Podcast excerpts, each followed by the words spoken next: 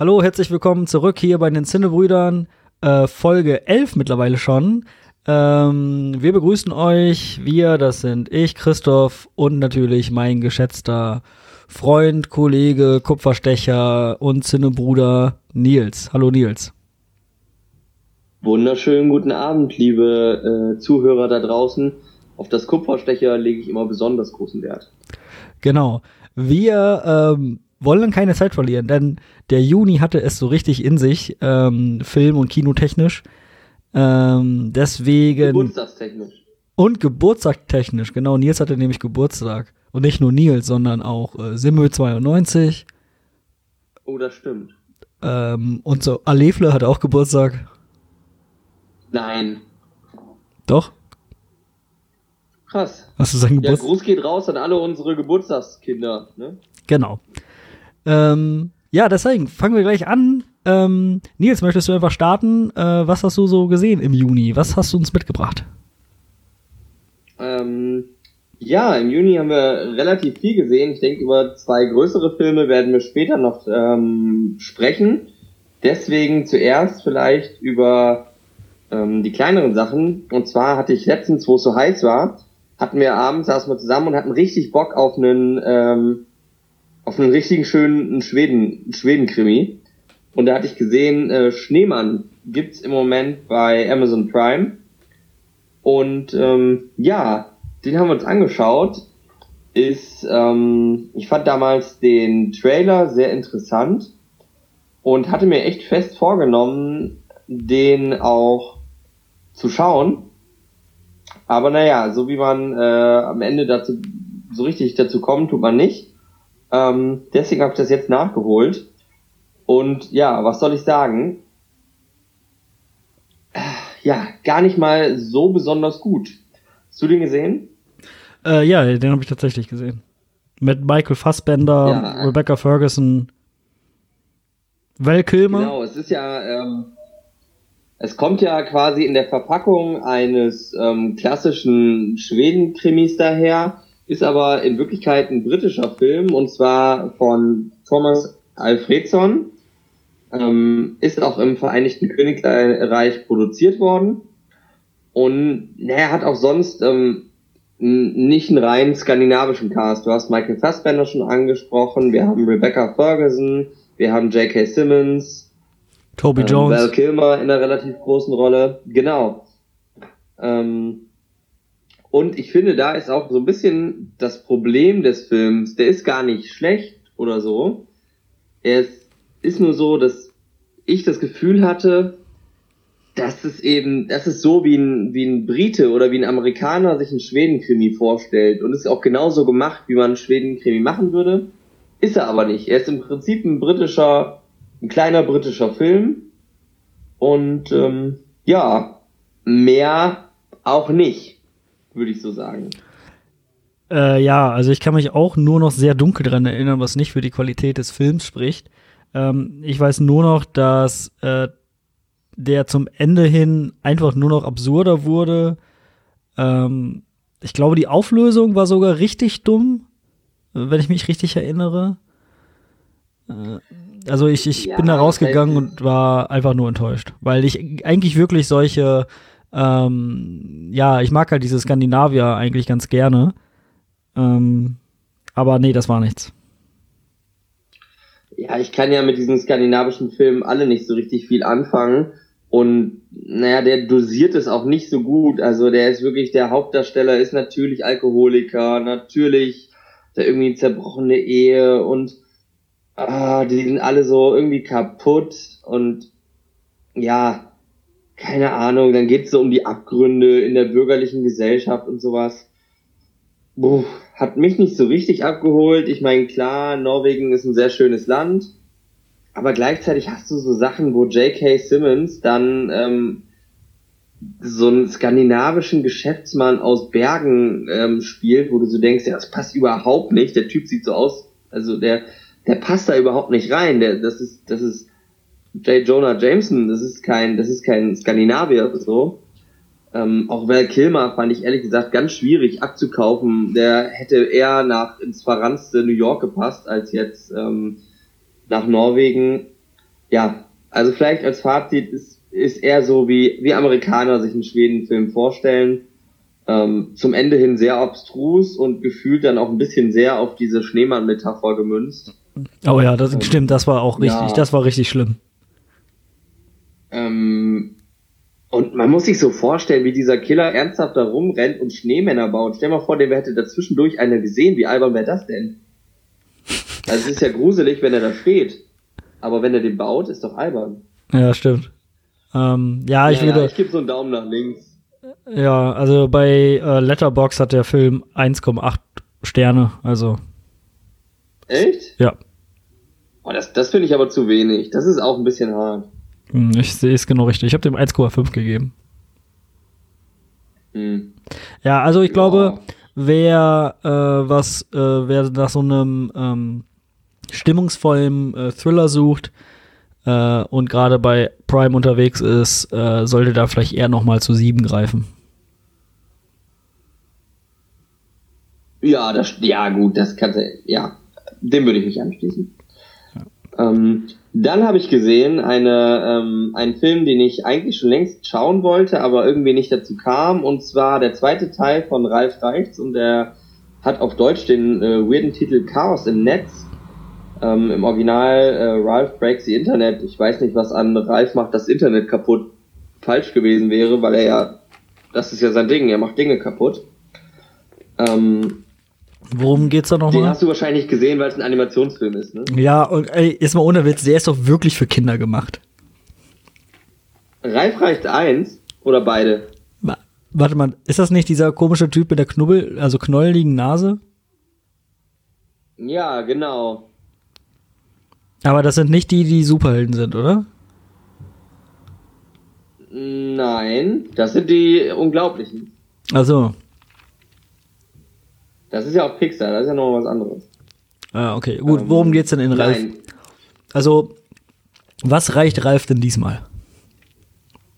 Naja, im ersten Teil war es ja so, er ist eine Videospielfigur und ist immer der Bösewicht und er würde gerne mal ähm, nicht der Bösewicht sein und lernt darin während dieses Abenteuers ähm, eben seine beste Freundin kennen ähm, und die beiden erleben ähm, naja, Abenteuer. Es kommt am Ende heraus, dass man auch als Bösewicht irgendwie eine wichtige Rolle einnehmen kann und so. Wirklich schöner Film, Ralf, Ralf reicht eins.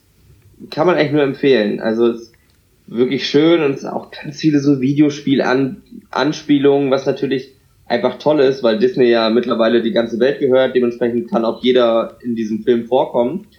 Und ähm, das ist jetzt auch im zweiten Teil wieder eine ganz große Stärke, weil du merkst eben, dass es aus dem Hause Disney und Disney gehört alles. Das heißt, in diesem Film ähm, ist es so, dass die Protagonisten aus dem ersten Teil das erste Mal ins Internet angeschlossen werden. Das sind ja lebendige Videospielfiguren, die sonst nur in ihrem kleinen, ähm, kleinen ähm, Arcade rumgehangen haben, kommen jetzt ans Internet und werden eben mit dem Internet konfrontiert. Und da ist alles. Da sind die Disney-Prinzessinnen, da ist Star Wars, da ist Marvel, also da geht's richtig zur Sache. Ähm, jeder bekannte Internetriese ist komplett mit seinem echten Namen vertreten, was ich echt erstaunlich fand. Ähm, die Schattenseite davon ist natürlich, dass nichts auch so richtig negativ beleuchtet wird, das muss man sagen.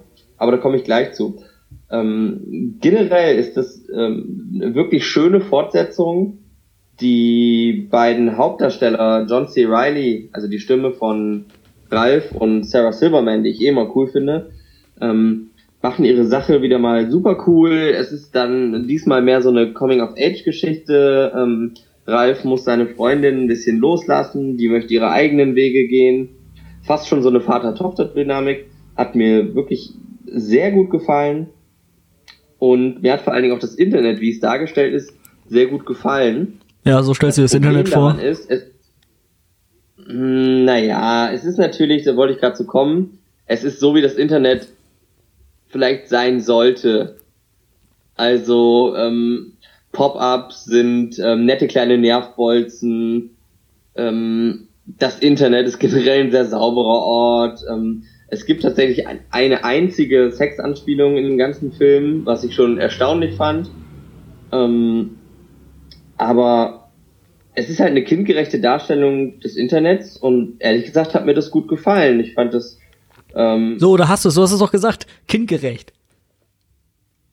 Naja, und? Ja, du doch, guckst dir Filme ähm, für Kinder an, was ist denn los mit dir? Schlimm. Naja, wieso? Äh, nur weil ein Film für Kinder ist, du hast doch Christopher Robin auch gefeiert. Und Winnie Pooh ist noch viel, viel kleinere Kinder. Äh, ja, okay. So. Ja, ich glaube, das Problem, was ich mit ähm, Animationsfilmen habe, ist, dass ich einfach nicht verstehe, also ich verstehe nicht, was der Regisseur da macht. Naja, gut, das ist natürlich nur eine Sache. Aber das kannst du dir auch bei Ready Player One fragen. Ja, aber da sind ja noch richtige Schauspieler am Werk. Ja, gut, aber das werden, hier werden sicherlich auch bestimmte Teile als ähm, naja, zumindest als Storyboard vorhanden sein und die muss hm. er eben komponieren und dann arbeitet er eben mit dem Special Effects Supervisor zusammen. Hm. Du hast schon recht, das ist natürlich nicht, du hast ja kein Motion Capturing oder sowas wie bei, äh, bei Chaos im Netz. Das ja. ist ja noch was anderes. Ähm, das stimmt. Aber dann ist halt die Frage, naja, es ist ja auch eine Kunstform, das umzusetzen. Also aus dem Drehbuch völlig ohne Anhaltspunkte dann so einen Film heraus ist vielleicht nicht das gleiche, aber ist ja auch eine Kunstform, würde ich sagen. Kunst liegt immer ähm, im Auge des Betrachters. Das stimmt. Um das mit, den, äh, mit dem Kinderfilm nochmal in Betracht zu ziehen, dieser Film ist, hat oberflächliche Gags für Kinder und hat halt für Leute, die das Internet kennen, für Erwachsene, die das aus einer, ja wahrscheinlich eher, äh, beabsichtigt eher, ist das eher aus einer Elternperspektive zu sehen, hat er aber auch ganz viele super lustige Momente, wo du dich wiederfindest. Es gibt so einen, so einen blöden Sketch, wo dann äh, Ralf macht irgendwas und das Internet kaputt. Und ich verspreche, jeder, der, ich will das jetzt nicht spoilern, aber jeder Mensch auf der Erde verhält sich exakt so, wie dieser Sketch ist ähm, oder dieser Einspieler ähm, es darstellt. Und man, da findet man sich einfach wieder. Keine Ahnung. Mir gibt sowas immer viel, aber ihr kennt mich, ich bin generell ein großer Animationsfilm-Fan. Dementsprechend Ralf Reichs ist ein super Film, angucken. Oder auch nicht. Ja, mit dir gucke ich nochmal ähm, fürs Animationsfilme-Special, ein Animationsfilm. Ja, du, Aber dann nochmal was anderes. Ja, du kannst ja äh, an einem Animationsfilm-Special arbeiten. Mhm. Äh, und dir vielleicht Gäste einladen, die das mehr interessiert. Alle Menschen auf der Erde also? Ja, werden wir sehen. Wir können ja mal, schreibt's doch mal in die Kommentare, liebe Zuhörerinnen und Zuhörer da draußen. Wer hat hier recht? Sind Animationsfilme cool oder nicht?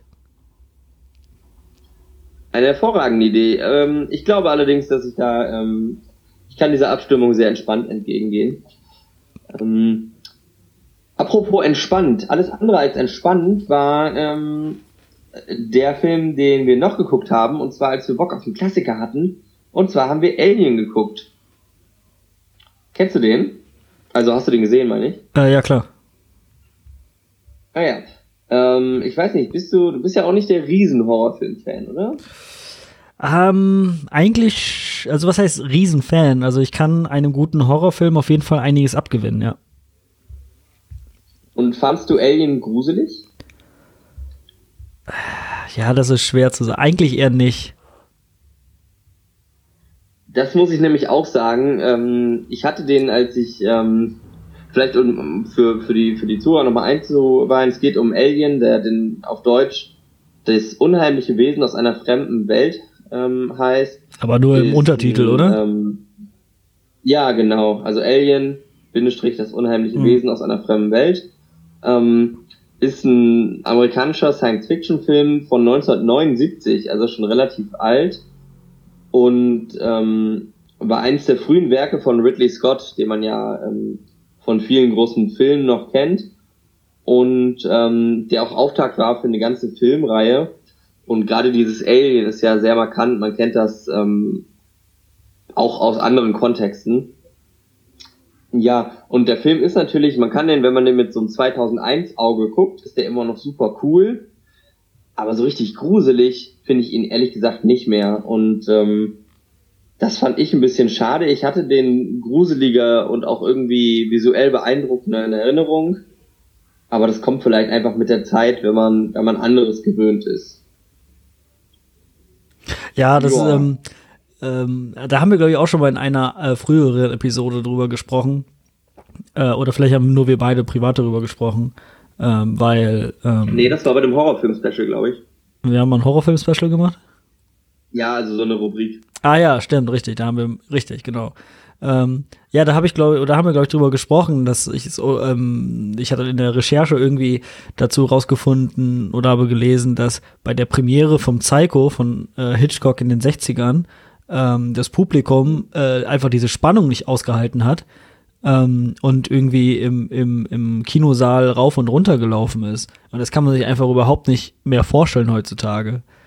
Ähm, ich denke, das, was du sagst, hat schon stimmt schon. Man ist schon vieles einfach so abgehärtet, äh, dass man darüber, glaube ich, nur noch schmunzeln kann. Also zum Beispiel auch der weiße Hai oder so ist auch einfach null gruselig. Ähm, oder der genau. Exorzist. Der Exorzist ist spannend das, ähm, und, und atmosphärisch, aber der Exorzist ist ja nicht gruselig. Ja, das finde ich jetzt ein Beispiel. Ich finde den irgendwie immer noch gruselig. Also, ich finde auch, weil der so, oder schockieren kann man vielleicht eher sagen, schockieren ist vielleicht das bessere Wort. Also ja, schockieren, das würde, da würde ich jetzt zum Beispiel auch äh, Halloween äh, einordnen. Mhm. So diese ganz alten Klassiker. Ja gut, äh, aber lass uns nicht ähm, jetzt vom Pfad abkommen. Nee, aber wir reden ja eh gleich noch vielleicht über ähm, einen Horrorfilm, deswegen ist das ja eine eine gedankliche Brücke, die wir jetzt schlagen zu unserem Hauptfilm oder einem unserer Hauptfilme später. Äh, das stimmt. Oh ja, sehr gut, Nils, sehr gut. Deswegen bist du an Bord. Uh Yes. Okay, was hast du noch so gesehen? Ähm, ja, den letzten Film, den ich ansprechen möchte, ist, ähm, und zwar, weil du ihn ja nicht geschaut hast, sonst würde er natürlich einen ähm, ein, äh, Platz in unserer Hauptfilmliste bekommen. Und zwar habe ich Aladdin gesehen, das Live-Action-Remake. Oder vielleicht ist es ja ähm, eher eine Reimagination, wie man so schön sagt. Ähm, und zwar gemeint ist der Film von Guy Ritchie, der letzten Monat ins Kino, glaube ich, kam schon. Und ähm, eben auf dem Disney-Klassiker von 1992 basiert. Ähm, ich, ich weiß nicht, wenn du sowas, wenn du so einen Trailer siehst, das kickt dich überhaupt nicht, oder? Null. Überhaupt, deshalb habe ich den, glaube ich, auch nicht gesehen. Also auch nicht jetzt ähm, König der Löwen oder so? Hast du keine Kindheitserinnerungen dran? Ah, ich meine, ich könnte jetzt auf diesen Nostalgie Nostalgiezug aufspringen und sagen, oh, da hatte ich Tränen in den Augen, als ich das gesehen habe und als kleiner Kind habe ich das immer gesehen, aber nee, eigentlich gar nicht. Ehrlich? Ehrlich? Also ich habe Aladdin immer als Kind richtig gefeiert. Ich fand Aladdin immer eine richtig coole Socke. Ich glaube, meine Vorliebe für Westen äh, stammt von meinem Vorbild Aladdin. ähm, deine Vorliebe für Westen. Ja, ist so. Woher kommt denn deine ja. Vorliebe für Schals?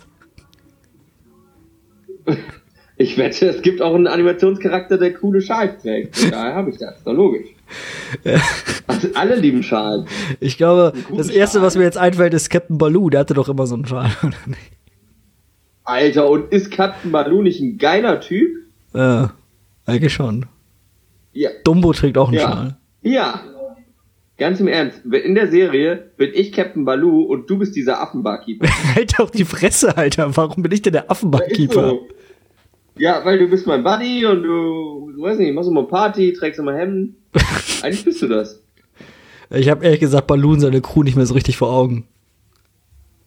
Ja, Christoph, du hast den Kontakt zu deiner. Du bist Christopher Robin in Christopher Robin. Ja, du hast ja. den Kontakt zu deinen Kindheitserinnerungen verloren. Ja, oder. Inner Child. Oder weil wir eben von, davon gesprochen haben, ich will auch wissen wie Ridley Scott. Ich habe auch den Kontakt zu seinen guten frühen Werken verloren und mache auch nur noch Scheiße jetzt.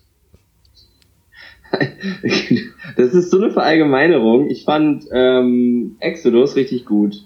Ja, okay, du bist auch einer von den zehn. Naja, äh, ja gut, aber wenn du halt in zehn Jahren 20 Filme machst, dann kann ja nicht mehr alles so gut werden. Vielleicht braucht er ja die Kohle. Vielleicht hat er fünf Ehefrauen oder so. Also Ex-Ehefrauen. Ja, gut, aber ist der Typ nicht über 80? Wie viel Kohle kann der noch brauchen? Ja. Vielleicht hat er jetzt mittlerweile einen Sack voll Enkelkinder, weißt du doch nicht. Ja, und den Sack leer. Ich zurück zu Aladdin. Ja, erzähl uns doch, wie rassistisch Aladdin diesmal ist. Überhaupt nicht. So wie schon das Original von Disney ist er wirklich eine, eine ganz tolle Hommage an äh, die Märchen aus Tausend und einer Nacht. Ich finde den, also ich war richtig begeistert. Ich äh, war da mit meiner Freundin drin und wir sind beide so richtig glücklich aus diesem Kino gekommen. Der hat, der hat einfach Spaß gemacht. Wir waren nachmittags da in so einer ähm, Familien-Kindervorstellung. Ja, ich habe das Gefühl, da zieht sich irgendwas durch heute.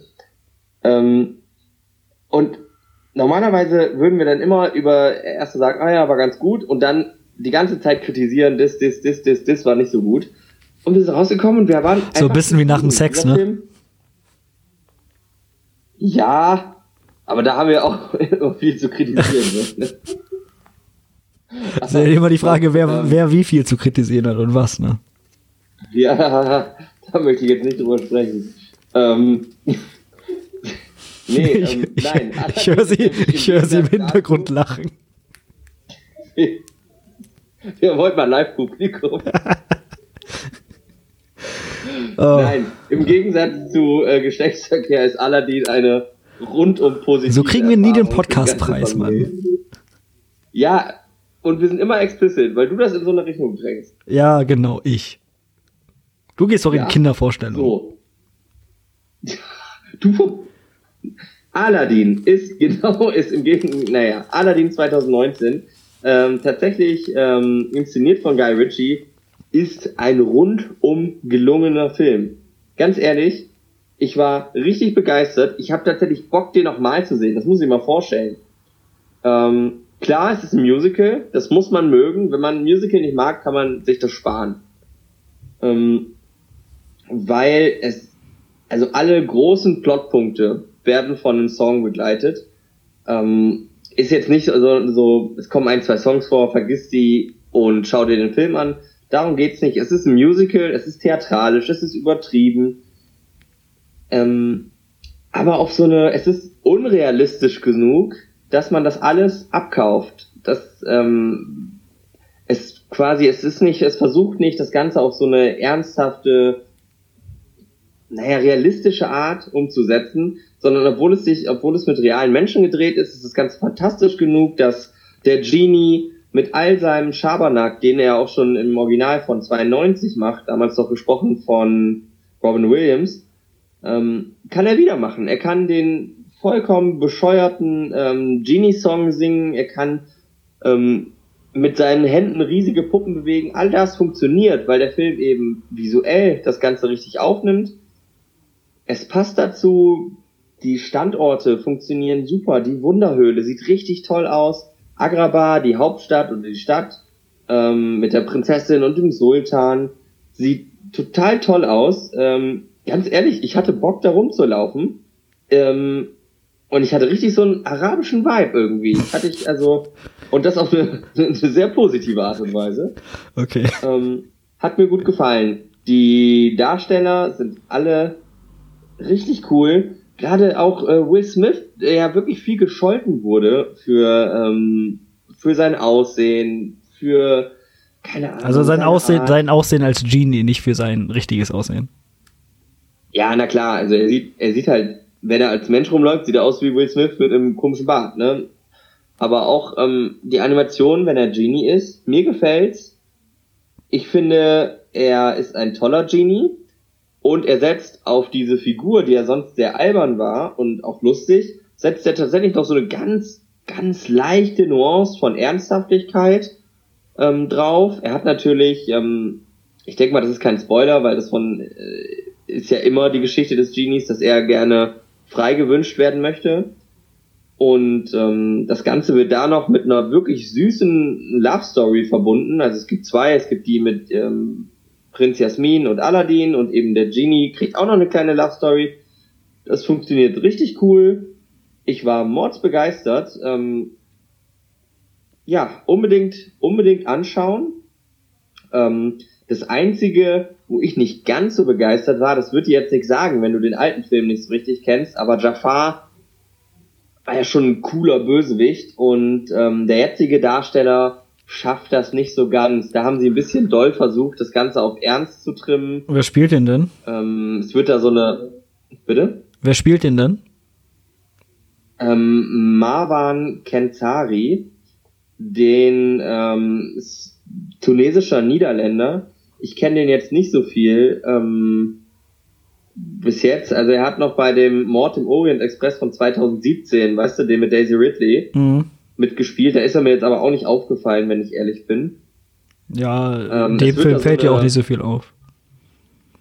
Nee, das stimmt. Ähm, Ja, es wird da so eine, ähm, ne, es wird so eine Gleichung gezogen zwischen Aladdin und Jafar, dass die beiden quasi ähnlich sind, aber an verschiedenen Punkten abgebogen sind und so. Ja, hätte es für mich nicht gebraucht, hätte man sich sparen lassen, äh, sparen können. Ja, Guy Ritchie kann es. Man merkt sogar manchmal so ganz ticken in den Dialogen diese Guy Ritchie Art an, anklingen. Er musste sich natürlich zurücknehmen für so einen Familienfilm. Aber hat mir gut gefallen, bin ich an Bord. Und ich sehe gerade, dass es tatsächlich äh, oh, ein geplantes Prequel gibt. Naja, da bin ich ja mal gespannt drauf. Christoph, du erinnerst dich, bei unserer vorletzten Folge habe ich dir gesagt, dass ich Bock auf den Film habe und dass ich glaube, dass der gut wird. Weißt du noch, als wir über Disney-Realverfilmungen gesprochen haben? Ja. Und ich sollte recht behalten. Punkt. Ja, und damit gehen wir über ähm, zu richtigem Kino äh, und zu den Filmen, die ich mitgebracht habe. Ich möchte gerne meinen Ruf als ähm, äh, Arthouse-Kinogänger verteidigen und ausbauen. Und deswegen fange ich. Niemand macht dir den streitig. Den Titel will nämlich auch keiner.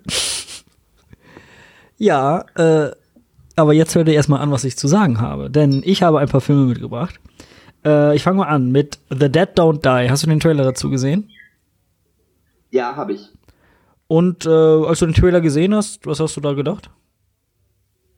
Mm, Jetzt lass mich nicht auflaufen. Das ist doch der mit Bill Murray, oder nicht? Genau, Bill Murray, Adam Driver, der neue Film von Jim Jarmusch, Ja. äh, dieser zo Zombie-Film. Ja, ähm, habe ich gedacht, will ich sehen. Ähm, okay, als ich den, den Trailer gesehen habe, habe ich nur gedacht, boah, oh Gott, was ist das denn für eine Scheiße? Das kann doch nichts werden. Echt? Ja, also ich fand den Trailer unter aller Sau. Ähm, dann habe ich die Gelegenheit bekommen, den Film zwei Wochen ungefähr vor Premiere sehen zu können. Äh, und Uh, ja, wir haben es fast geschafft, Nils. ähm, ja, und ich, also ich war absolut, also ich sollte auch, ich sollte Recht behalten, äh, in dem Fall. Weil was?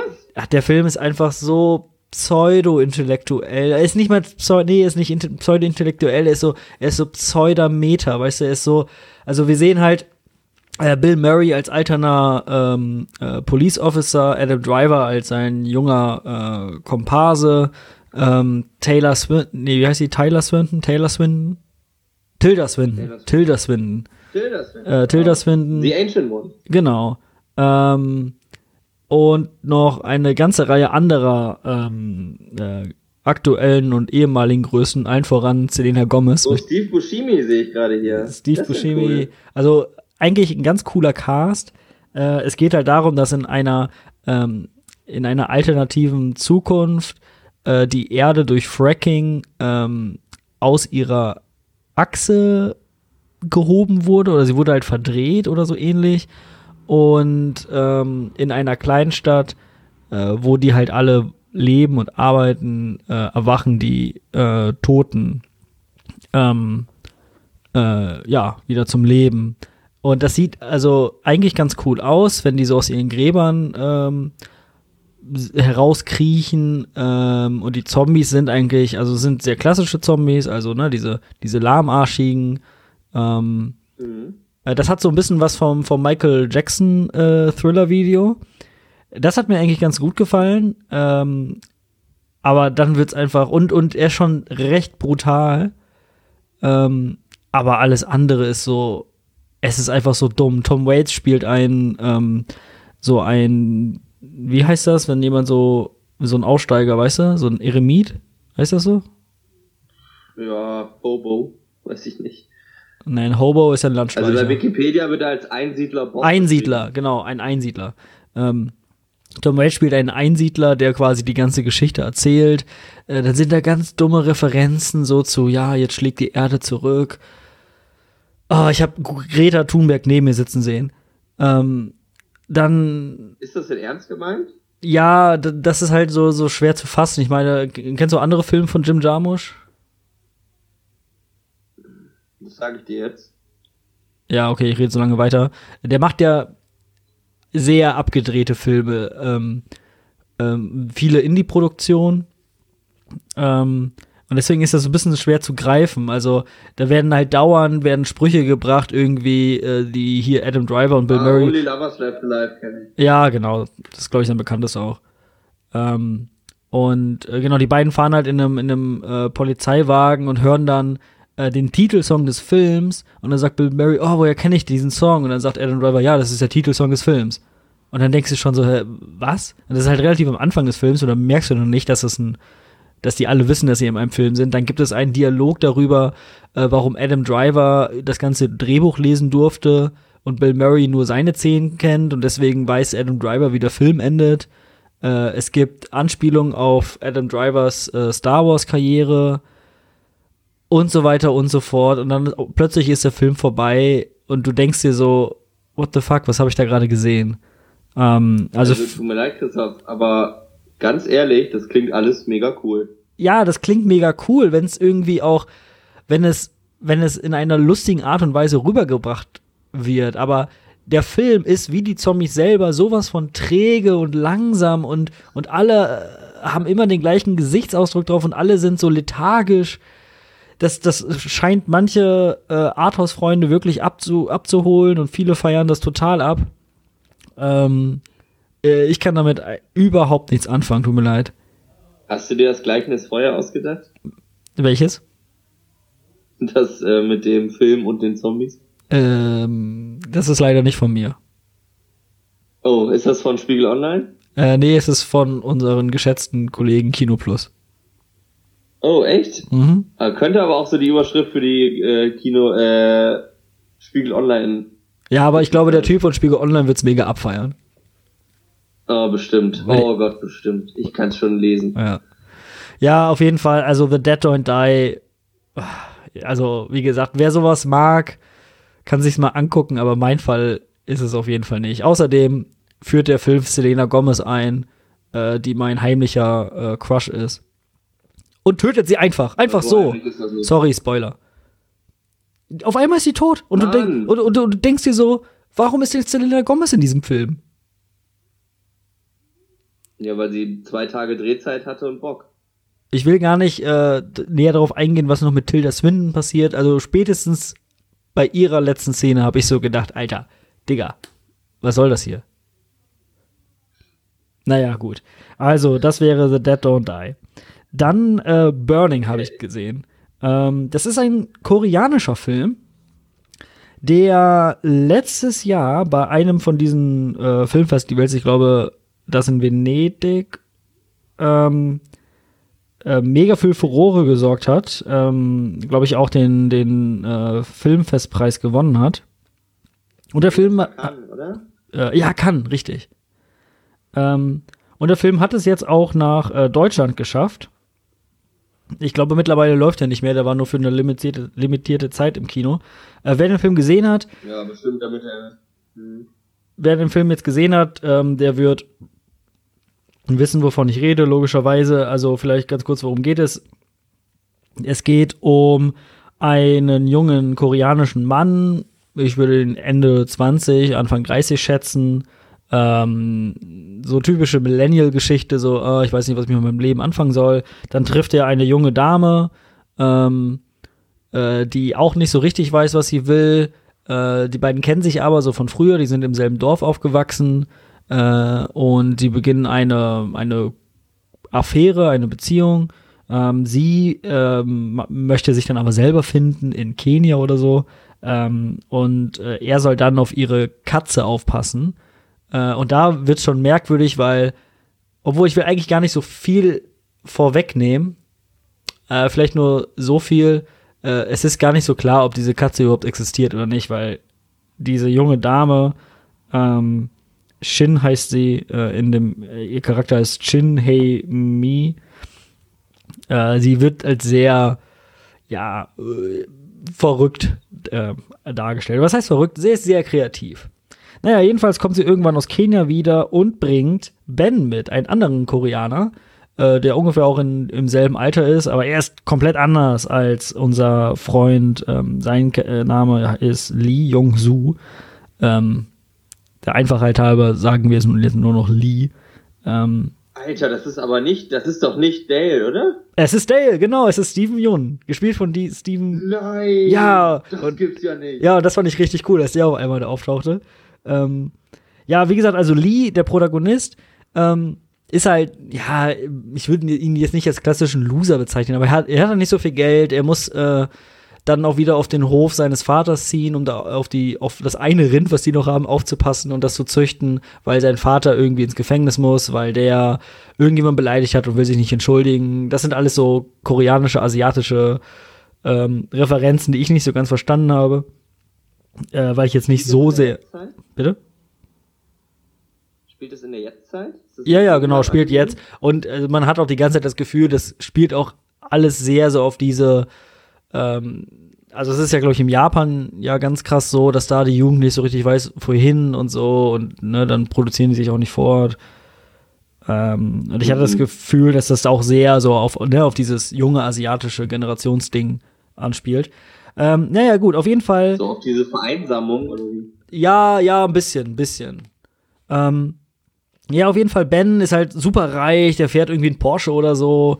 Ähm, und äh, dann entwickelt sich da so eine Dreiecksbeziehung. Der Film beginnt super langsam, ist eigentlich auch die ganze Zeit super langsam. Der Film geht auch 148 Minuten und die fühlen sich auch echt so an.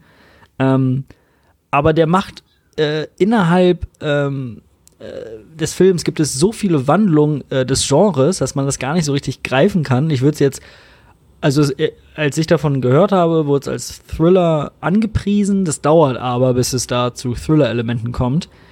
Äh, nichtsdestotrotz ähm, ein super interessanter Film, ähm, wo es sich auch wirklich lohnt, dran zu bleiben.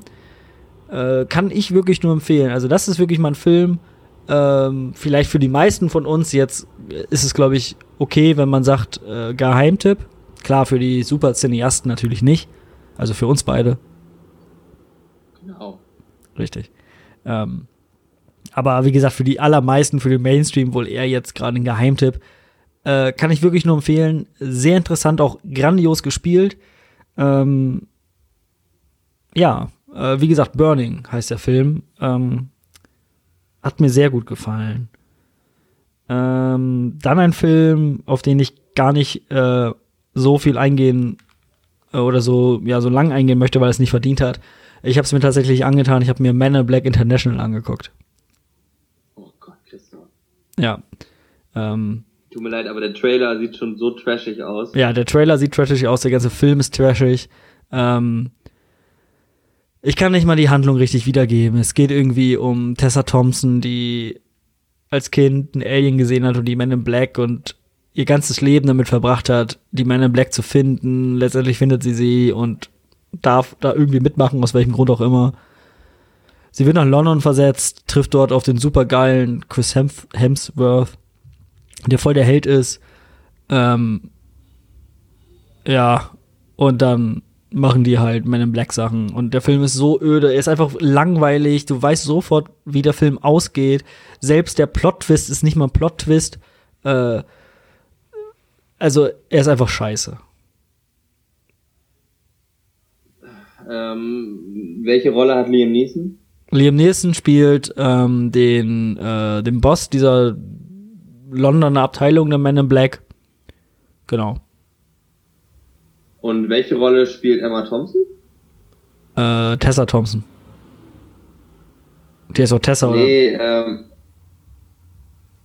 die spielt, ist sie nicht auch in dem in dem Trailer, wo sie sagt, ähm, ähm, Man in Black und dann sagt der Boss oder diese Chefin so, fragen sie nicht oder sowas? Ja, aber das ist doch Tessa Thompson, oder nicht? Nee, Emma Thompson ist es. Nein, die heißt Tessa Thompson. Ich hab's gerade hier vor mir. Ja, ich meine die Chefin, Mann. Ja, die Chefin heißt Emma Thompson, ja. Ich war, von der rede ich doch. Ja, das ist die Bossin der Also amerikanischen äh, MLB. Ach Abteilung. So. Ja, deswegen war ich gerade verwirrt, weil die, äh, ja, weil da war für mich der Trailer schon, dieser Gag ist so alt, ganz ehrlich. Ich bin ja bekannt dafür, dass ich schlechte alte Gags mache.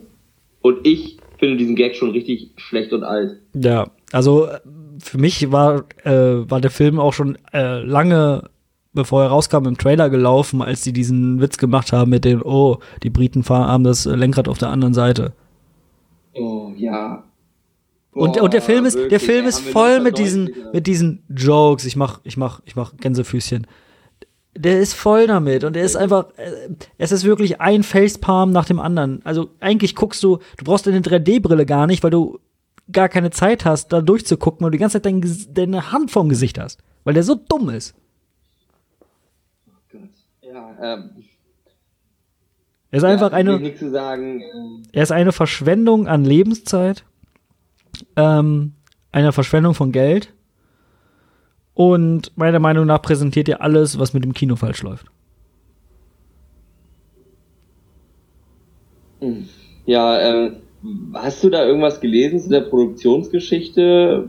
Warum der, also es wirkt so ein bisschen so, als, keine Ahnung, als wollten die nochmal einen europäischen Fördertopf oder sowas aus, äh, ausnehmen oder so, dass sie das jetzt nach England verlagern? Mm, nee, also ich Ähm. habe mich da nicht weiter mit beschäftigt, ehrlich gesagt. Ähm, Also, ich, ich, ich hoffe das einfach, ist auch schon ganz merkwürdig. ja, also ich hoffe einfach, dass sie äh, da kein, nicht noch weiter expandieren wollen in dem Franchise, weil ganz ehrlich, spätestens, also ich war ehrlich gesagt auch nie so ein Fan davon.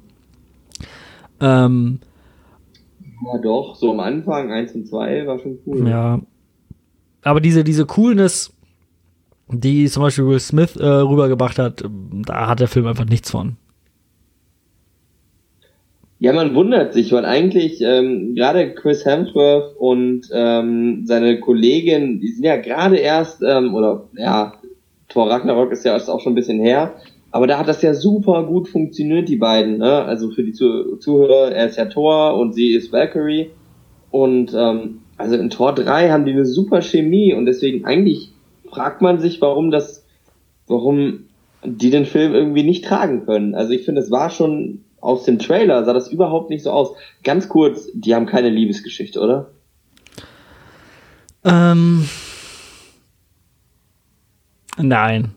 Wo allein das überlegen muss, fuckt mich schon ab. Ja, also es gibt natürlich immer noch so ein paar Anführungen. Es ist halt auch einfach so, einfach so dumm und überhaupt nicht mehr zeitgemäß. So, sie himmelt ihn total an und er sieht einfach nur gut aus und natürlich finden ihn alle geil. Äh, und Tessa Thompson, wie gesagt, hat auch irgendwie so, ist auch so ein bisschen verknallt anfangs in ihn, aber das wird auch relativ schnell fallen gelassen. Oh Gott, und dann ist das so eine Dekonstruktionsgeschichte von so einem äh, Stereotyp. Was meinst du damit?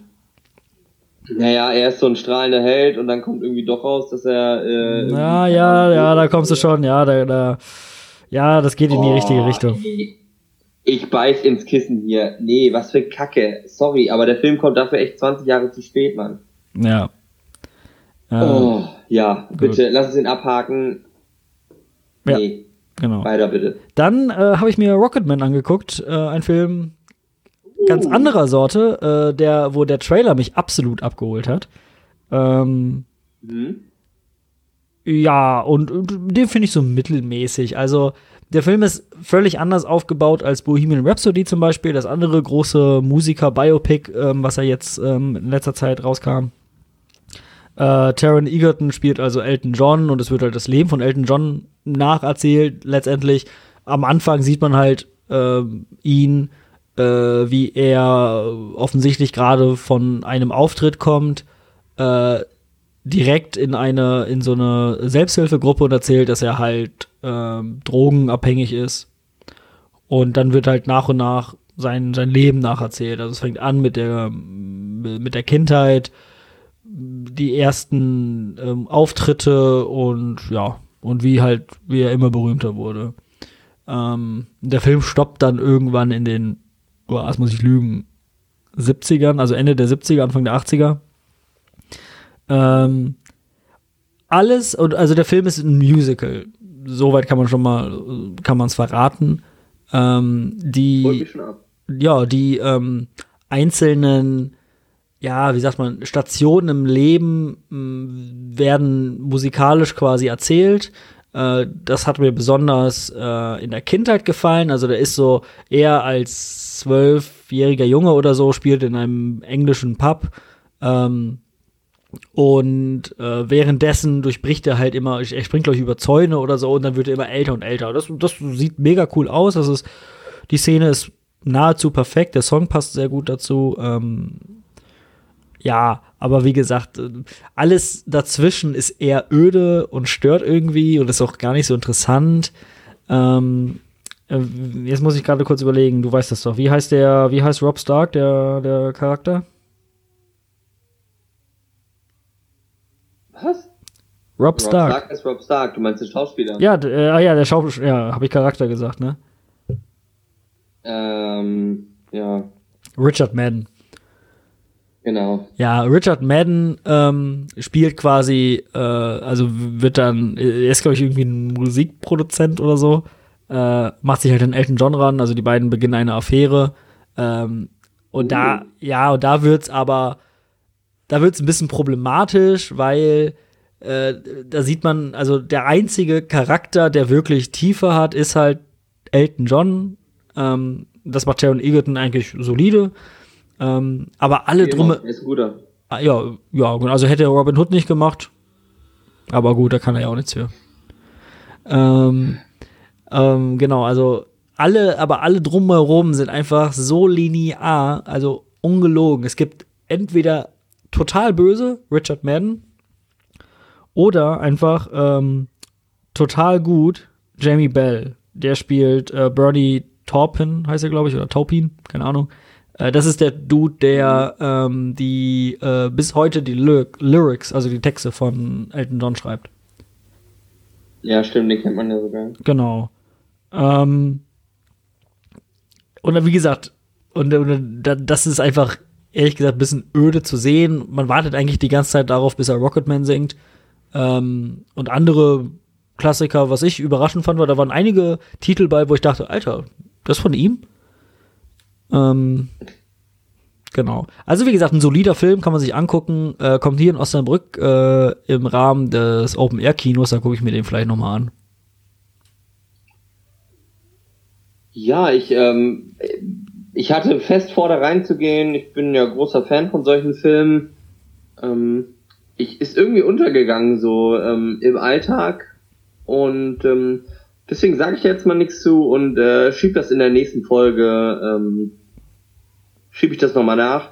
Aber ich prophezeie, dass ich den geil finde. Ich brauche keine, bei so einem Film will ich, brauche ich keine mehrdimensionalen Charaktere. Ich will Elton John sehen.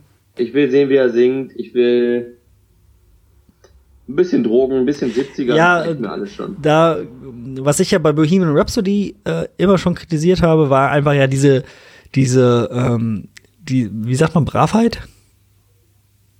Ja, weiß ich nicht, aber ich weiß, was du meinst. Also der Film bei Bohemian Rhapsody ist mir einfach zu brav. Ähm, Rocketman zeigt ein bisschen schwulen Sex, allerdings aber auch Echt? nur so, ja, allerdings nur so weit, bis sie halt ihre Hosen ausziehen und dann schwenkt die Kamera halt um. Ähm, mhm. ich, es wird vielleicht eine Line gezogen, ähm, fünf Drinks getrunken, er kippt halt irgendwie in, im Pool, das sieht man, glaube ich, auch im, im Trailer ja, ich weiß nicht, ich möchte einfach noch mehr sehen. Ich will einfach Rock'n'Roll sehen. Ich will, ich will, äh, hier, A Star is Born, wie heißt er? Ähm, sag schnell, Bradley Cooper. Ich will Bradley, Bradley Cooper, aus A Star is Born. Hat sich von seiner Frau getrennt, ne? Hast du gehört? Bradley Cooper? Ja. Und Gerüchte sagen wegen äh, Lady Gaga. Ja, würde mich nicht wundern. Nee. Mit wem war der oh, denn noch? Krass, ey. Aber waren die nicht voll lange verheiratet? Ja, ziemlich lange. Das war immer so eine richtig schöne Hollywood-Liebe, die der also hält trotz dessen, dass er so bekannt wurde. Mhm. Mhm. Ja, schade. Aber ja, fand ich auch. Ja, gut, aber ähm, mein Kumpel Bradley und ich, äh, wir werden da bestimmt nochmal drüber reden. Ja, kannst ja vielleicht, also du musst ja jetzt nichts irgendwie, das, das jetzt irgendwie ausnutzen oder so, aber kannst ja nochmal vielleicht so ein, ein zwei O-Töne, O-Töne von ihm so ein bisschen ähm, einfangen oder so. Ja, da sind wir, ähm, du, da bin ich vorsichtig, ne? Also, du weißt ja, wie die Stars so sind, du bist ja selber einer.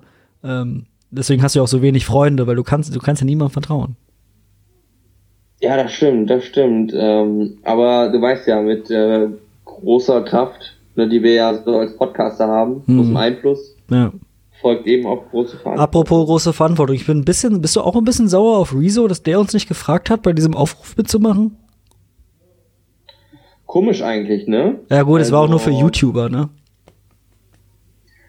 Ja, ich habe das Gefühl, irgendwie, ich war jetzt politisch nicht auf seiner Reihe, äh, deswegen hat er mich jetzt nicht eingeladen. Finde ich ein bisschen kleinkariert so. Ja. Aber gut. Aber sind wir mal ehrlich, YouTuber sind doch so ein bisschen so, ähm, so die Hauptschüler unter den, unter den Medienschaffenden, so. Ja, na klar, und Podcaster sind auf jeden Fall ähm, die Erstsemesterstudenten. Ja, ja, aber ich würde sagen, erst, erstes Mastersemester. Nee, ja, ja, aber so ein bisschen so von sich selber überzeugt, auch so ein bisschen schon so das so ein bisschen überheblich auch. Ähm, ja. So, wir, wir, wir denken halt wirklich, dass, dass unsere Meinung zählt. Genau. Ja. Gut. Ähm, dann möchte ich äh, ja gut, einen äh, Film ganz kurz einschieben. Äh, den habe ich mit unserem, äh, mit Christian, unserem internationalen Gast in der ersten äh, Folge des Cinebrüder Spin-Offs Cinebrüder International äh, ja schon besprochen. Wer die Folge noch nicht gehört hat, sollte sich die unbedingt anhören. Ähm, die, Do die Dokumentation They Shall Not Grow Old, hast du ja bestimmt auch von gehört. Selbstverständlich. Von Peter Jackson, diese Erste Weltkriegsdokumentation. Wie gesagt, äh, Meinung dazu, ähm, ein bisschen weiter unten in der Folgenliste. Cinderbrüder International. Ähm, äh, wer äh, jetzt aber ganz kurz hören möchte, der Film ist herausragend, unbedingt angucken. Äh, auf gar keinen Fall äh, diese Möglichkeit verpassen. Gerade so ein brillantes Stück äh, Filmgeschichte, äh, oder na, Filmgeschichte ist jetzt so hochgegriffen, aber ähm, ein brillantes Stück Geschichte äh, was wirklich perfekt äh, aufgearbeitet wurde, äh, auf der großen Leinwand zu sehen. Äh, ich glaube, der Film hat nicht halb die Überzeugungskraft ähm, auf deinem normalen Fernseher wie auf der großen Leinwand.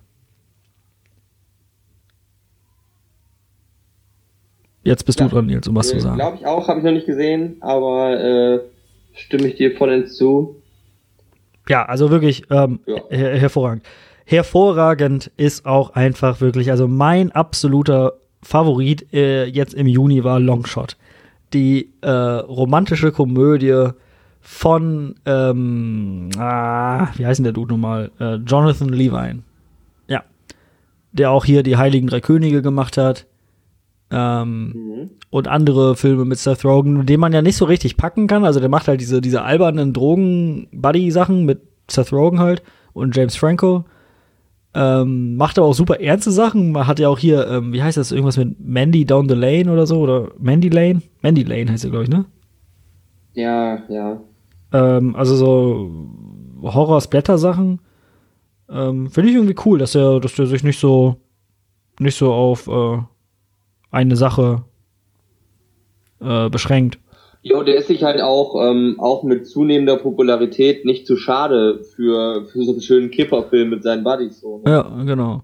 Ja gut, auf jeden Fall hier sehen wir immer, hier sehen wir äh, Seth Rogen ähm, als ja wie immer als kleiner Hipster. Er ist Journalist, er hat äh, Überzeugung und wir sehen Charlize Theron als Außenministerin, die plant als ähm, Präsidentschaftskandidatin äh, anzutreten bei der nächsten Leg Legislatur, weil nämlich der aktuelle Präsident, gespielt von Bob Odenkirk, bekannt aus Better Call Saul, ähm, nicht mehr antreten will. Da eine kleine Trump-Referenz. Äh, er ist nämlich ehemaliger Fernsehstar. Fernsehstar und möchte nämlich äh, die Präsidentschaft aufgeben, also nicht nochmal kandidieren, weil er es ähm, weil er jetzt Filmstar werden möchte. und dann gibt's ganz viele Witze darüber, oh, es haben so wenige äh, TV-Stars es wirklich ins Kino geschafft. Ähm, und da werden ein paar Leute aufgezählt und das wollte ich gerade kurz mit Nils machen. Nils, wie viele TV-Stars haben es deiner Meinung nach auf die große Leinwand geschafft? Möchtest du jetzt eine Zahl oder Namen? Namen. Na, ach, naja, ich finde, es gibt schon eine ganze Menge. Will Smith. Ähm, du hast jetzt gerade ein aktuelles Beispiel mit, ähm, wie kann ich ihren Namen vergessen? Ähm, Sansa Stark. Die ist gerade eben ähm, Sophie Turner. eines X-Men-Films geschafft hat. Sophie Turner, genau. Ähm, ich glaube viele. Ich meine, wir haben selbst unser Nespresso-Freund äh, George Clooney hat doch bei Emergency Room angefangen. Ja, Patrick George Dempsey Clooney, hat ähm, ist dick im Geschäft und hat bei Grey's Anatomy angefangen. Also ich glaube, es gibt einen großen Pool von Seriendarstellern, die es nicht schaffen, aber es gibt immer wieder herausragende, die es glaube ich schon schaffen. Und da möchte ich gerade mal, wir sind ja beide, glaube ich, ähm, Fans vielleicht nicht, aber also ich zumindest, ich bin doch, ich bin Fan von Skins. Kennst du noch Skins? Ja, klar. Die äh, britische Jugendserie und ähm, da ist einer meiner Lieblingsschauspieler im Moment Nicholas Holt draus entstanden, Dave Patel draus entstanden, ähm, unser Kumpel Gendry, keine Ahnung wie der Schauspieler heißt. Ähm, also, Ja, okay, okay, ja. Okay, ich habe mir das witziger vorgestellt. Äh, Donald Glover ist aus Community. ja, ist jetzt gut. Ach so, wolltest du eigentlich, dass ich sage, nee, kenne ich nicht viele? Ja, ich dachte, das wird so witzig wie im Film, aber das Leben ist kein Film. Oh. Egal, auf jeden Fall. Ähm, oder- und durch und Dieses äh, Wissen ist auch eine Bürde. ja, Charlize Theron äh, war nämlich äh, früher der, ähm, also der Charakter von Charlize Theron natürlich, ne? Der Babysitter von Seth Rogen äh, und über Umstände treffen die beiden sich wieder, sie erkennen sich, sie sagen, oh, yo, was geht? Ähm, und äh, sie möchte ihn nämlich äh, engagieren als Redenschreiber. Und so entwickelt sich eine Geschichte, die natürlich vorhersehbar ist, ähm, die natürlich ähm, ja auf, auf bestimmte Elemente setzt, die einfach eine romantische Komödie hat, aber trotzdem einfach so charmant ist und das so charmant umsetzt. Die, die, die Witze sind auf den Punkt genau äh, abgestimmt und, und zünden, also wirklich jeder einzelne davon zündet. Du hast sehr, sehr kluge Witze, du hast diesen richtig derben Humor von Seth Rogen, den ich persönlich einfach gerne mag. Der wird auch einfach mal ähm, darüber Witze gemacht, dass man sich ins Gesicht, Gesicht äh, spritzt. Ähm, Das ist dein Humor, wa? das ist mein Humor, was soll ich sagen? Ich bin einfach gestrickt. Ähm, äh, das, ehrlich gesagt, das Einzige, was mir wirklich an diesem Film so ein bisschen stinkt, ist äh, O'Shea Jackson Jr. Du kennst ihn? Wer ist, wer, welcher Charakter? Äh, er spielt äh, Lance, er spielt einfach den Kumpel von Seth Rogen. Äh, das ist, ähm, Ja, den sieht man auch im Trailer. Genau. das ist äh, Ice Cubes Sohn. Oh, das sieht man aber. Ja, hier, Straight Outta Compton. Mhm. Ja, und ehrlich Warum? gesagt, Was hat der getan? Ach, der spielt einfach scheiße. Also mich hat er, mich hat er irgendwie genervt, ich weiß auch nicht. Ähm, ja, aber wie gesagt, der Film geht 125 Minuten, du hast einfach zwei Stunden eine, eine gute Zeit. Ähm, einfach 120 Minuten, zwei Stunden lang viel gut. Movie. Punkt. Kann ich nur empfehlen. Longshot, glaube ich, perfekt für äh, einen äh, Dateabend. Ja, ich ähm, fand den Trailer gut, möchte den unbedingt sehen. Ich ähm, gucke eigentlich immer diese Seth Rogen-Filme, vielleicht nicht im Kino, aber irgendwann hole ich sie nach. Ähm, Charlize Theron ist cool. Ich äh, rechne ihr hoch an, dass sie eben auch, ähm, ich meine, die Frau ist Oscar-Preisträgerin für so ein, ähm, weißt du, für Monster, wo sie so eine Mörderin, glaube ich, spielt, Mhm. eine Mutter, die ihre Kinder umgebracht hat oder sowas. Ähm, viele würden, wären sich dann zu schade für so einen Film. Ähm, aber die macht ja auch bei den Seth MacFarlane Sachen mit und sowas. Ähm, also Charlize Theron, coole Sau. Ähm, Seth Rogen sowieso. Deswegen ähm, werden wir uns noch anschauen. Ähm, und nach deiner Empfehlung jetzt ja sowieso. Ich höre ja immer auf dich. Ja. Deswegen. Ich hoffe auch unsere, unsere, unsere Zuhörer. äh, folgen auch mal den einen oder anderen Hinweisen hier in unserer Sendung. Ähm, noch ganz kurz ein. allen unseren Raten retten. Nicht nur für Kino, sondern auch Lebensweisheiten, ne? Na klar. Ja. Einen ganz kurzen Film, ein, was würde Christoph tun? ein äh, Heimkinofilm möchte ich noch ganz kurz dazwischen schieben. Nicht, weil der besonders gut ist, aber weil er für mich eines dieser, äh, eines schon jetzt der Highlights dieses Jahres äh, äh, drin hat. Ich rede von Always Be My Maybe. Äh, wieder eine romantische Komödie auf Netflix äh, mit Ellie Wong und, ah, wie heißt der andere? Randall Park? Auf jeden Fall Randall Park oder Parker, irgendwie so.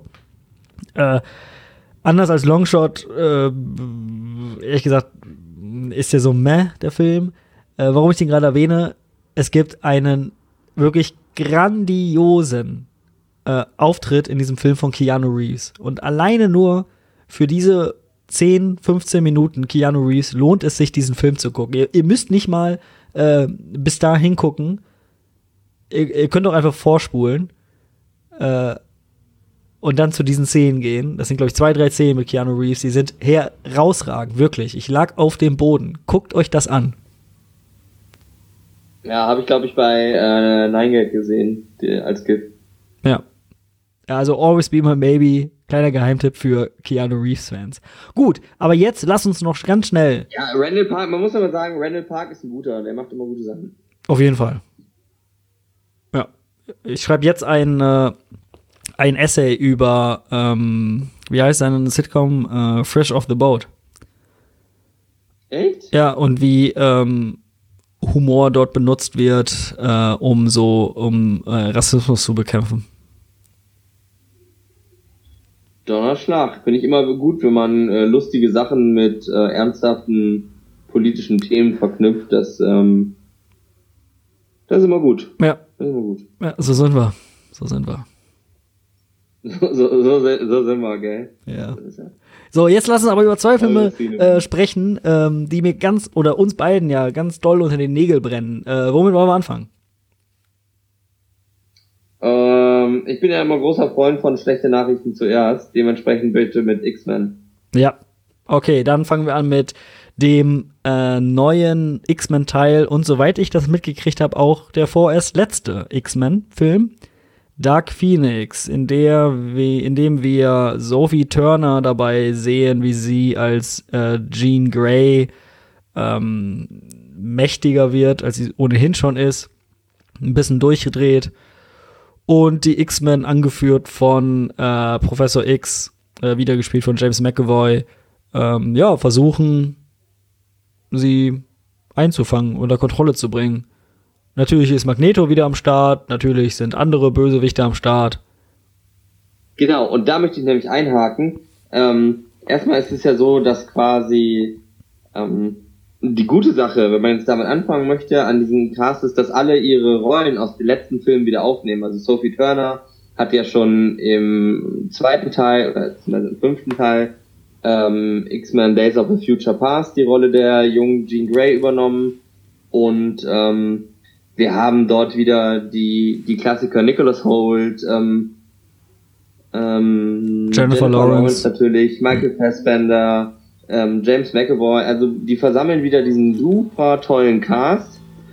Ähm, verstärkt eben noch um Jessica Chastain diesmal, über die es ja geteilte Meinungen gibt. Ähm, aber ähm, dann wäre wär der Film nur das, was du gerade beschrieben hast, wäre das bestimmt besser. Aber ich muss es jetzt direkt ansprechen, weil es mich so abfuckt. Wer hat diese Aliens in diesem Film geschrieben? Ich habe keine Ahnung. Und warum sind die da überhaupt drin? Die machen ja so keinen, also die fucken mich ja so ab und die sehen vor allen Dingen auch so scheiße aus.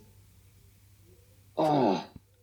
Ja, vor allen Ehrlich? Dingen, die sollen, glaube ich, äh, so eine gewisse, weiß ich nicht, so eine, so eine, so eine gewisse Ambivalenz da reinbringen. Aber Ja, die, also du fragst dich aber die ganze Zeit, wa- was machen die da? Was sind das für Leute? Verpisst euch aus meinem Film. und auch so total deplatziert. Die haben so drei Szenen und am Ende, also die sind ja nur da, damit man am Ende noch so ein paar Mobs hat, gegen die man kämpfen kann. Ja. Ähm, weil ich finde die so blöd. Die Story allein ist doch dicht genug. Also wenn du einfach nur diese Dark Phoenix Geschichte nochmal erzählst, das reicht doch. Also Apropos, äh, apropos Dark. Die gleichen Fehler wie bei Batman vs. Ap Entschuldigung, aber apropos äh, Dark Phoenix, ähm, so viel kann man ja schon mal sagen. Äh, der Name ist in dem Film Programm.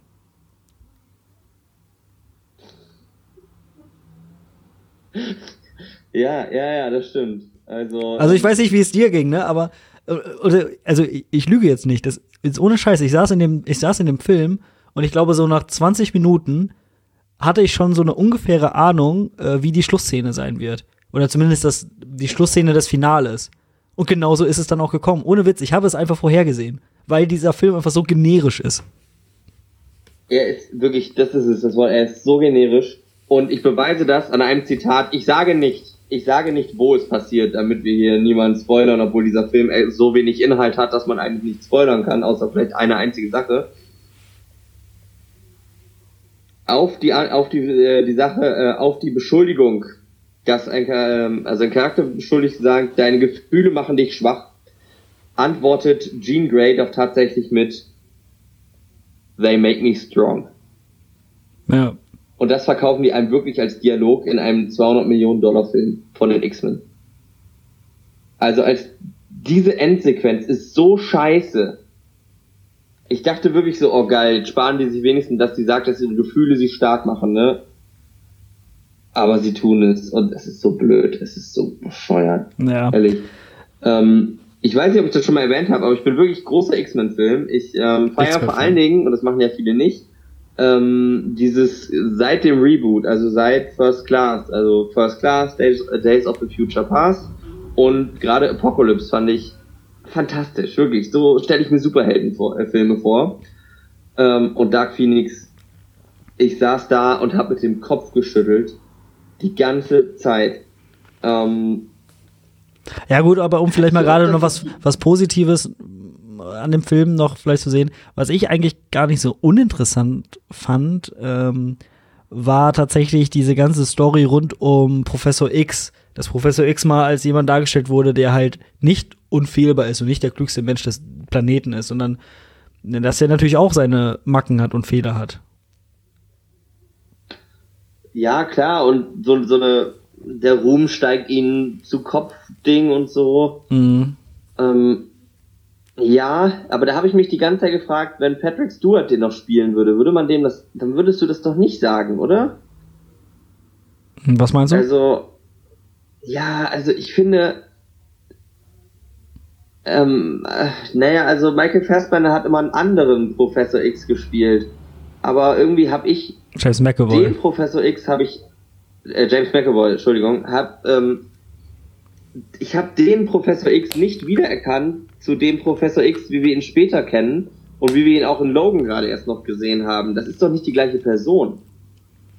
Ja, absolut. Also das, das hat mir, ich fand, da, da steht er doch auch drüber über solche Ego-Geschichten. Also das ist doch nicht, ähm, also zumindest kam das bis jetzt noch gar nicht raus.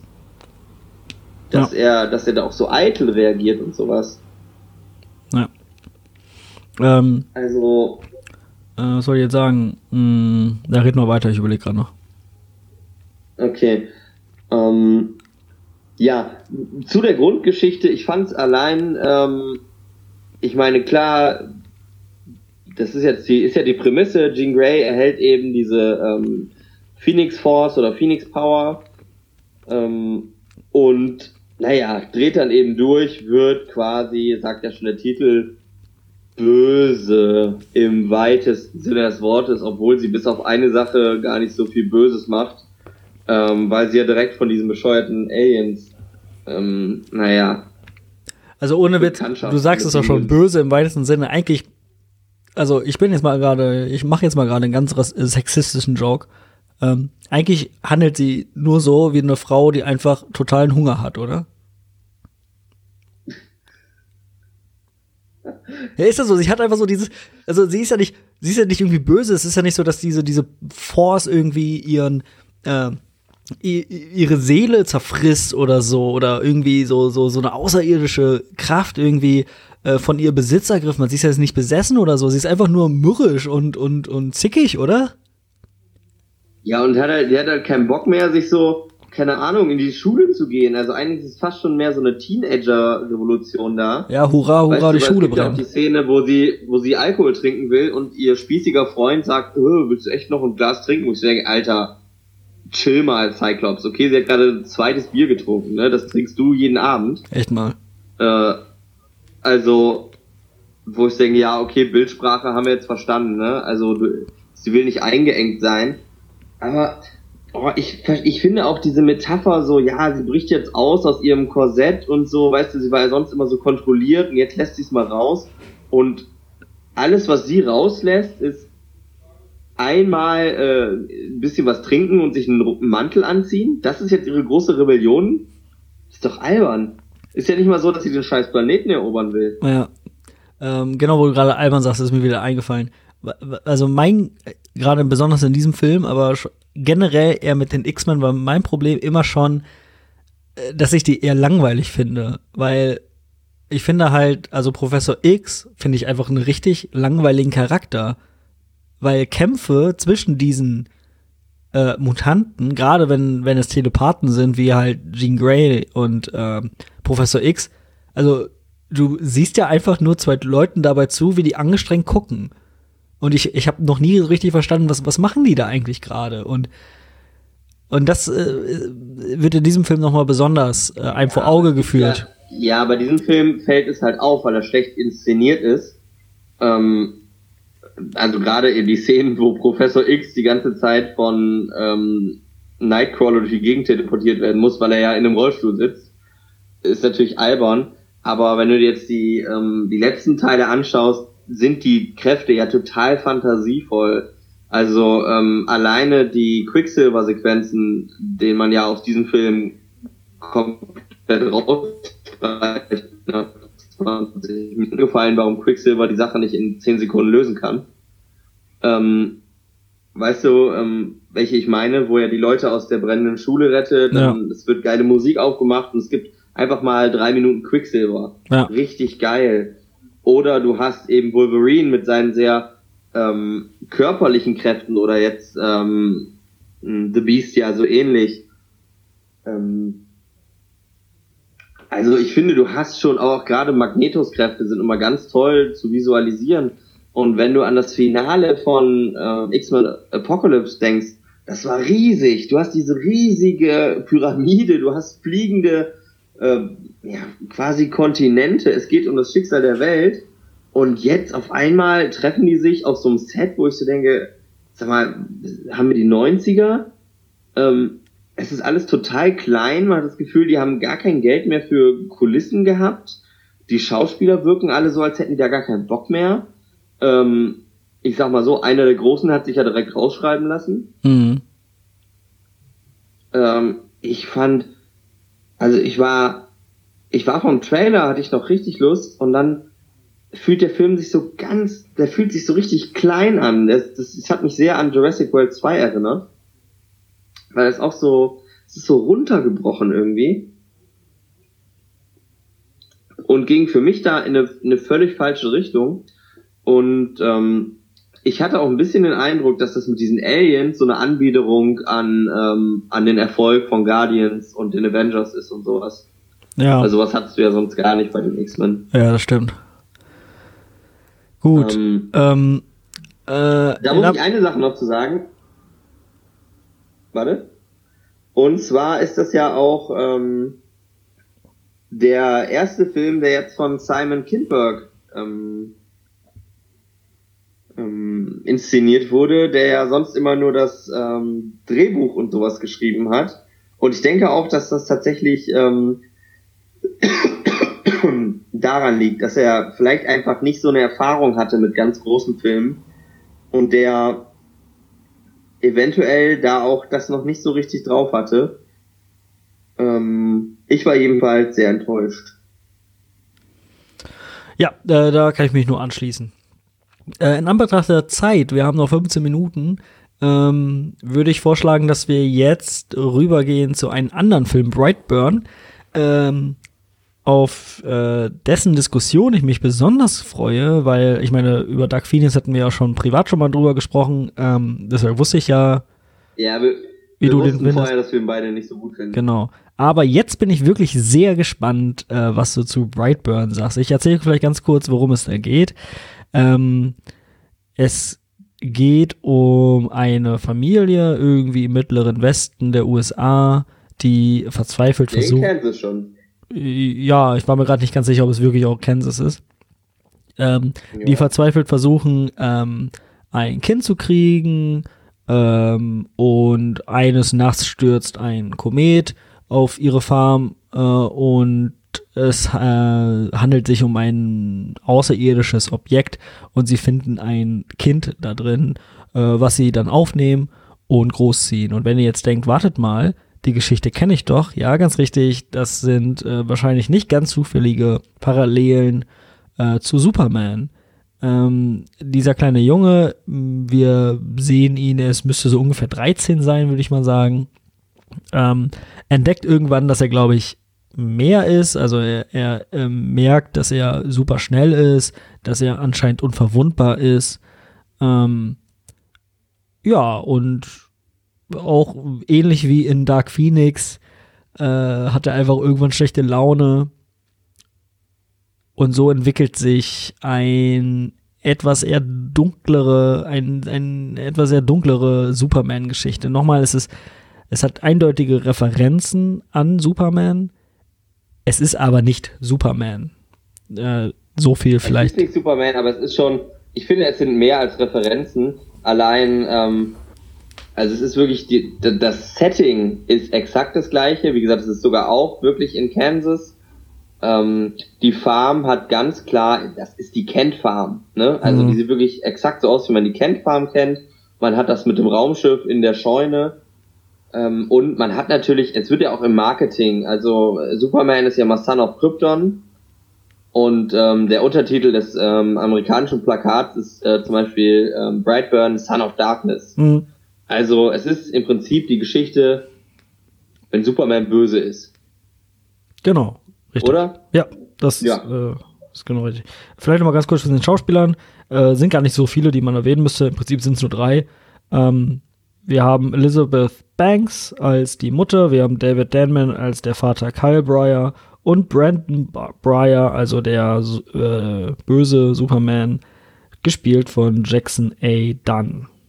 Alle anderen können wir uns in dem Fall schenken. Ja, Nils, was finden, äh, was halten wir von Brightburn, Son of Darkness?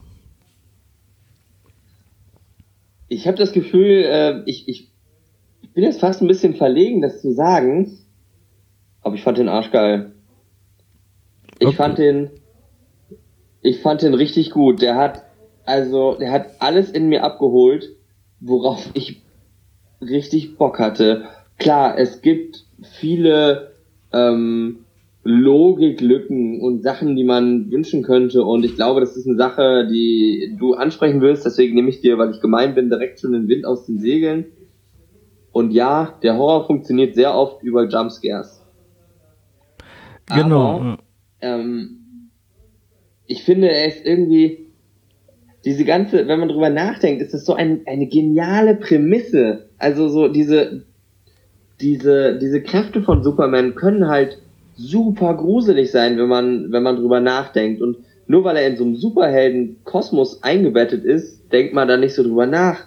Aber ey, das ist genial, wenn er herausfindet, dass er, ähm, dass er unverwundbar ist und wenn er dann so langsam immer böser wird. Oh, ich finde das richtig, richtig gruselig. Gleichzeitig ist er manchmal auch so eine, so eine coole Art Bösewicht quasi. Ähm, also ich fand den gruselig, ich fand den cool. Ich fand den schön geschrieben. Aber ich habe auch einige Kritikpunkte, die muss ich ganz ehrlich sagen. Ähm, die möchte ich aber vielleicht hinten anstellen. Vorerst nochmal, was mir positiv nochmal gefallen hat, ist, die, die generelle Optik des Films. Also allein wie, wie mit Licht gearbeitet wird, ähm, wie, ähm, wie auch der, der Hauptdarsteller in Szene gesetzt wird. Ähm, ja, sein Kostüm finde ich, finde ich schön. Ich finde, er hat eine, eine angenehme Härte, über die wir vielleicht gleich auch nochmal diskutieren müssten. Ähm, alles in allem war ich von der After-Credit-Szene oder, oder, ja, nicht richtigen After-Credit-Szene, aber von der so Abspann-Szene war ich richtig gehypt. Also ich hab Bock auf mehr. Okay. Ähm, äh, dann vielleicht ganz kurz meine Meinung. Ich bin jetzt nicht so Ja, euphorisch wie Nils. Ähm, ich muss sagen, also der Film hat eine richtig gute Prämisse. Durch den Trailer hat man Bock bekommen. Ähm, ich muss aber sagen, du hast schon angesprochen, diese Jumpscare- Jumpscare-Geschichte hat mich einfach irgendwie auch wirklich auch rausgezogen. Also äh, da habe ich vier Punkte dann für abgezogen. Ähm, dann diese Logiklöcher, ähm, ich meine, für, ich mag, also ich feiere Endgame deswegen nicht ab, weil er nämlich so riesen Logiklöcher hat und dasselbe äh, sehe ich hier in Brightburn halt auch. Also ich finde halt so dieses so Elizabeth Banks spielt herausragend, wirklich richtig gut diese Mutter, aber irgendwann ist es äh, kommt dieser Film an einen Punkt, wo es einfach lächerlich und albern wird und einfach unlogisch. Also sie weiß zum Beispiel, was ihr Sohn getan hat. Sie weiß es einfach und sagt trotzdem, oh, er ist mein Junge. Er ist trotzdem gut oder so. Also äh, also das das das das, das passte irgendwie ich nicht. Bitte? Ich nicke. Ja. Ähm, und äh, ja. Da, da möchte ich kurz einhaken. Ähm, und zwar finde ich, neigt man dazu zu sagen, ja, das ist deren Kind und so. Aber manchmal vergisst man, die wissen ja, dass er ein Außerirdischer ist. genau, genau. Also- das ist es ja auch noch. Die wissen das, Das ja. ist es nämlich. Manchmal, sie tun so, als würden sie das nicht wissen. So, ah, ist ja ganz normal, dass er irgendwie ein bisschen komisch ist oder so. Der kommt in die Pubertät und denkst so, naja, eigentlich wisst ihr nicht, dass er in die Pubertät kommt, ne? Genau, ich meine, werden Menschen Weißt du, von Krypton, kommen die überhaupt in die Pubertät? Ja, das weiß ja keiner und vielleicht kommen die ja nicht von Krypton. Ich fänd's einen geilen Twist, wenn, äh, wenn die das irgendwie noch mit einem der beiden Cinematic Universes verbinden würden, Mhm. aber Ja, also wie gesagt, also und dann ah, irgendwie finde, also ich finde die, äh, der Film hat eine Härte, eine Brutalität, die krass ist, die wirklich krass ist. Ähm, ja, Und der Film ist, glaube ich, FSK 18, ne? Ja, der ist FSK. nee, 16 ist er. Ah, ja, richtig, das war das. Äh, der ist FSK 16, aber der ist so brutal, oder? aber auch so, ich fand, er hat eigentlich hat er nur drei oder vier richtig brutale Szenen, aber die latten rein. Ey. Ja, ja. Also, die, Also, diese Ich Brutalität. sag mal nur der Kiefer. Jo, boah. Das war, das war das krasseste auf Ich jeden Fall. ehrlich, ich, ich, ich, zu meiner Schande muss ich gestehen, jetzt auch vor dem Publikum, ich habe da weggeguckt für einen Moment. Hm. Ich, Ja. äh, ich kann das nicht sehen. Ja, also das, das war wirklich krass. Ähm, äh, da würde ich aber auch wieder ein paar Pluspunkte setzen, weil sowas sieht man einfach selten. Und generell finde ich, ähm, respektiere ich den Film, respektiere ich die Filmschaffenden dafür, dass sie so einen Film äh, ins Kino bringen. Das finde ich immer gut. Ähm, äh, Wenn es halt nicht alles Aladdin und Man in Black ist. Ähm, äh, ja, aber wie gesagt, irgendwie hatte ich das Gefühl, ah, irgendwie bin ich, ich bin eher enttäuscht und sauer, weißt du? Weißt du, wie ich das meine? Also, ich hatte das Gefühl, das hätte ein richtig geiler Film sein können, aber dann ah, sind da doch so viele Dinge, kleinere Dinge drin, die dann zu einem großen Ganzen werden, wo ich dann so denke, ja, ähm, auf dem Zeugnis würde ich schreiben, der Film war stets bemüht. Ich würde sagen, das war einfach ein guter Auftakt. Also, ähm, Ja, verstehe mich nicht falsch. Ich will, ich will auch mehr, ich will mehr davon sehen. Ähm, ich bin, also, nichtsdestotrotz möchte ich gerne einen zweiten Teil davon sehen. Äh, ich fand übrigens das Ende richtig gut. Ehrlich gesagt, das war so ein Film, ähm, wo ich auch irgendwann dachte, okay, ja, wir wissen, wie das endet. Äh, und dann wird das ja auch so ein bisschen, haben wir so ein bisschen Foreshadowing. Irgendwann Ja. fällt Elizabeth Banks ein, oh ja, da gibt's ja etwas. Äh, ne? Wie dumm, dass sie das nochmal sagen muss. Wo ich so denke, Alter, das haben wir alle gerade vor einer halben Stunde gesehen. Ja, das, das ist eine von diesen kleinen Dingen, äh, die ich eben angesprochen habe. Ja. Aber dann, äh, wir wollen ja nicht zu viel verraten, also das fand ich nicht schlecht. Ähm, ich muss auch sagen, gerade das, das Ende, was er dann sieht, das wollen wir jetzt nicht sagen, was, aber was da auf ihn zukommt, dachte so, ey, okay, damit habe ich jetzt nicht gerechnet. Ja. Ähm, und dann dachte ich so, okay, aber wie dann das Ende weitergeht, weißt du, diese Newsmeldung, dachte ich so, ey, cool, richtig cool. Mhm. Ja. Und ähm, ja, diese, dieser Teaser, weißt du, wovon dann ähm, der Überraschungscameo berichtet? Mhm. Ähm, ey, habe ich, hab ich so Bock drauf. Ich, ähm, deswegen jetzt meine, meine ähm, Prophezeiung ist vielleicht nicht nur auf meinem Mist gewachsen, aber ich werde es trotzdem für mich beanspruchen. Ich sag dir, der neue heiße Scheiß, Superhelden-Genre-Filme.